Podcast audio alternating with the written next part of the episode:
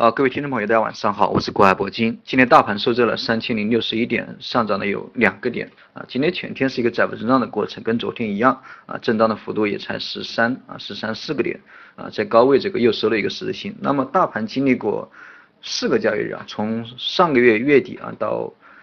这个月啊。啊，从上个月底到这个月，这个已经连续了四根小阳线。那么四根小阳线之后啊，经历了两根这个高位的一个十字星，可以说是啊，大盘这个多头啊，这个向上的一个动能应该有一定的衰减啊，可能在这里需要震荡徘徊一段时间。那么从上方的一个压力来看的话，上方压力主要是集中在三千零七十八点啊，这个跳空的一个缺口这里。如果说迟迟这个不能回补缺口的话，这个大盘可能会这个。啊，面临这个回调的一个走势啊，可以说现在这个上方的一个压力还是比较明显的，特别是这个啊三千零七十八点，可以说现在这个上方有压力，下方有支撑啊，在这个附近啊啊需要这个震荡两三个交易日。那么昨天讲课的时候提到过，这个昨天收了一根十字星以后，我讲的这个行情会。需要这个震荡一到两天的时间啊，这个震荡的时间肯定是有啊，但是这个震荡之后啊，我个人觉得还是会有一定的回调，当然这个回调的幅度不是特别大，也就二三十个点啊，最多这个三十个点嘛，所以说对于这个做短线的朋友。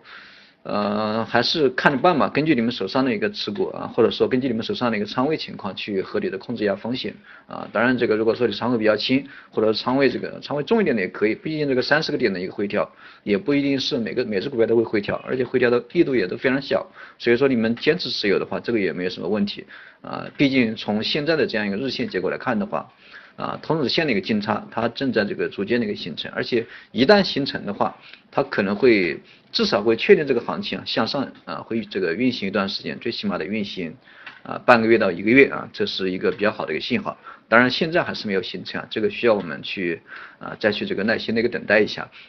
但是不管怎么样讲，这个行情从中线来讲，这个反复的给大家强调过，毕竟还是一个震荡上涨这样一个格局。从中线来讲，所以说啊，对于短线的这种短线的这种小这个比较小的一个回调啊，三十个点左右的这样一个回调，我觉得都可以去啊做一个忽略的处理啊，忽略不计，不要去计较这样的一个回调行情啊。所以说现在这个连续两根啊，这个高位的一个十字星啊，所以说大家这个啊恐慌肯定恐慌的情绪肯定是有，对吧？恐慌的情绪肯定是有啊，但是。大家这个尽量的控制住吧。如果说你想卖出啊，如果说你这个短线对吧，在节前布局的，如果说你到明天啊想出局，这个也可以啊。毕竟我这个呃，毕竟那个短线可能有一定的收获对吧？你要出局也可以。当然你如果说手上单子被套的，或者说你本身想做一个中中线持有或者长线持有的这种朋友，这个就不用怎么不用不用不用去管啊，不用去管这样的一个回调。这是我给大家的一个啊给大家的一个建议。啊，这是关于今天的一个股市的一个讲解。那么昨天提到过一个强制结汇的一个制度，这个有几个朋友都在微信上面给我啊问这个问题，因为这个强制结汇的一个制度啊啊或者强制结汇的这样一个。呃，这样一个名词啊，这个本身也这个比较久了，算是比较久了。而且中国在二零一三年啊这个强制结汇的一个制度已经取消了啊，这个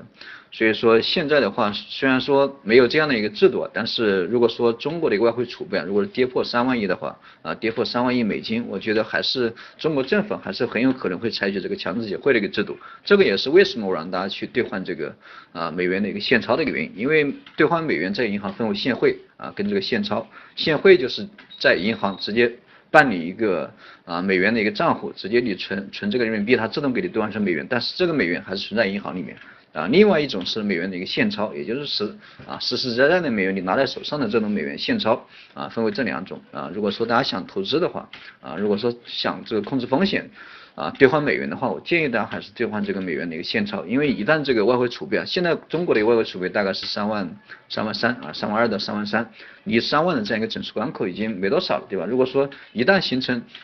恐慌的一个心理，那么很快就会直接跌破这个三万亿啊，或者说两万五千亿，那到时候这个中国政府很有可能。啊，我觉得一定会啊，这个又又重新这个开启这个强制结汇的一个制度啊，也就是说你在美国在这个银行存的美元啊，银行银行存的美元账户，它自动给你兑换成人民币啊，不让你不让你拥有美元啊，这样可以啊把民间的这样一个美元可以集中起来，然后去啊扩大这个中国的外汇储备，然后啊对这个中国的一个 啊整体的一个利益吧，应该是有很大的一个帮助的啊，这个。就是关于这个强制结汇的一个制度的问题。当然这一这一轮啊，很多朋友都把这个股市啊，还有这个汇市，还有这个楼市啊，这三者联联系在了一起。这个我觉得也这种这种想象或者这种思路也是非常好啊，可以多想一下。毕竟这个确实也呃现在的这样一个经济啊，确实都联系在了一起。你比如说这个这一轮楼市的一个上涨嘛，这个讨论的比较火，对吧？这两天我天天都在给大家去讨论这个楼市，啊，天天跟这个微信上面跟大家沟通。关于这个楼市，我觉得各方利益哈，他都希望这个楼市的一个上涨啊。你包括这个，啊，手上有钱的，对吧？啊，手上有钱的，你们做股票的可能手上都有点钱啊，都有点闲钱，都有这种投资的一个需要，对吧？毕竟这一轮楼市的一个上涨，它提供了一个。啊，投资的一个渠道，对吧？提供了一个快速获利的这样一个投资的渠道，所以说获利的人群其实非常多啊，获利的人群其实非常多。那么另外一点，地方政府，地方政府需这是一这一轮这个楼市的一个上涨，我觉得最大的影响，因为现在这个地方政府啊，它的一个收入啊，主要是集中在这个卖地的一个收入，对吧？而且现在的一个地方政府，它欠的外债，欠的债还是地方债还是非常多的，所以说这一轮楼市一个上涨，它呃导这个带给他的一个收入啊，应该是。成倍的一个增加啊，带给他卖地的收入应该是成倍的增加，不断创出的这样的一个地王，对吧？啊，这个应该是地方政府啊，是这一轮楼市上涨最大最大的一个获利阶层。那么再讲一下这个中央政府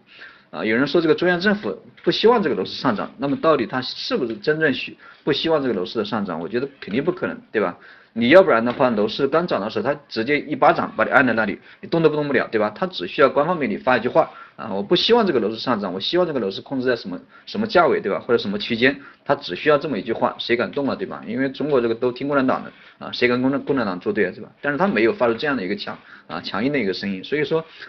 中央政府的角度角这个角度来看的话，我觉得还是希望这个楼市上涨，因为去年这一波。啊，汇市啊，这一波人民币的暴跌啊，啊，已经引起了恐慌。虽然说你们可能没觉得恐慌，但是一万亿啊，接近一万亿美金的一个外汇储备被干掉了，总共才四万亿，直接被干掉了。这个一万亿啊，差不多百分之二十五的外汇储备已经被干掉了。那么这百分之二十五的外汇储备去哪里了？已经分散到了民间，对吧？这可能这就是说明这个。汇市啊，人民币的暴跌已经引起了局部性的一个恐慌，对吧？很多人都在银行去兑这个外汇啊，去兑换这个美元的一个现钞啊，只是这个普通的老百姓他根本就没有意识到啊，根本没有意识到这样的一个风险，所以说可能大部分人都没有这个对这个汇市啊，对这个外汇储备啊引起重视，所以说 去年这个中国的外汇储备被干掉了一万亿以后，那么今年这个楼市的一个上涨啊，持续性的上涨。导致这个楼市吸入了很大一部分资金，导致现在的这样一个手上有闲钱的啊，有闲钱的这样一个投资者，他根本就来不及去投资什么汇市，对吧？因为美元对人民币，人民币你就算贬值，它贬值的也都啊缓慢的进行一个贬值，但是楼市它的一个收益是非常大的，所以说他就直接把社会上面的一些闲散资金啊，有能力投资的资金，或者说啊可能会兑换这个外汇的这种资金，它全部都吸纳到楼市里面来啊，他根本就没有精力去管这个汇市，所以说。这个是中央政府啊，我觉得这个啊不希望这个楼市下跌的一个比较重要的原因，它可以把这个社会上面的一些啊去闲散的资金全部集中在了一起啊，它不会对中国的外汇储备啊，不会对中国的一个美元储备对吧构成威胁，所以说这个就是中央政府啊是啊考虑了一点，所以说这一轮楼市的一个上涨，这个关乎到很多方面啊，并不是像大家想象的什么。啊，房地产开发商啊，对吧？这个捂盘呐，什么吸收啊，乱七八糟的，其实关系到这个各方面的一个利益啊，关系到股市啊，什么汇市啊，啊，各个政府啊，对吧？很多利益啊，这个总之大家都想这个楼市上涨，那么就涨，对吧？那么就涨。关于这个楼市下跌，我还是不大看好啊，楼市这个下跌这一两年吧，我觉得这种希望，这种可能性不大啊。啊，今天就先讲到这里吧，大家有什么问题在微信上面聊吧。啊，这个我尽量每天都给大家去啊，针对大家问问的问的问的这个热点问题啊，问的比较多的，再给大家在在这里这个做一步啊，做个我自己的一个讲解。啊，那，各位朋友再见。